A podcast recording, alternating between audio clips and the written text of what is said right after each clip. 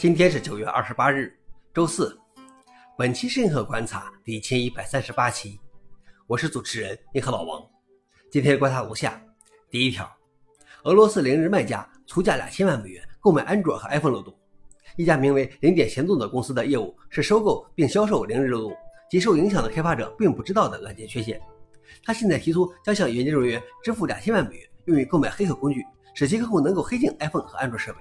之前他们的雪场费用是二十万美元，现在提供的雪场可能是暂时的，反映了市场的特殊时期以及黑客入侵 iOS 和安卓的难度。消息来源：TechCrunch。老王点评：都这么值钱了吗？那说明一定有值得这个价钱的目标存在。第二条是谷歌播客将关闭。谷歌宣布其播客服务将在二零二四年关闭，成为最新一个被搜索巨婴杀死的产品。而 YouTube Music 将加入播客功能。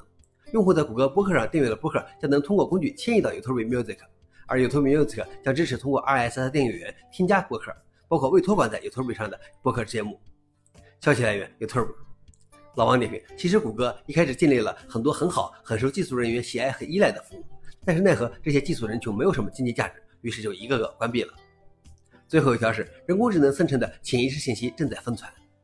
最近一项名为“控制网 ”（ContentNet） 的人工智能技术开始流行。人们用它创建了让用户产生视觉错觉的图片。这项技术本质上是让用户通过指定额外的输入来控制生成的图像。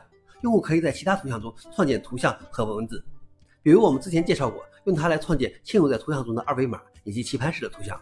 一些用户认为这是一种隐形信息，可用于以微妙的视觉提示形式制作建议，比如在电影海报的轮廓中出现麦当劳的 M 标志。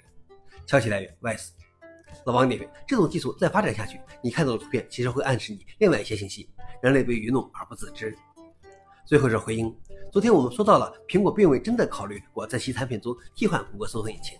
现在微软必应高管表示，苹果利用必应报价作为对谷歌的谈判筹码。以上就是今天的硬核观察。想了解视频的详情，请访问随附链接。谢谢大家，我们明天见。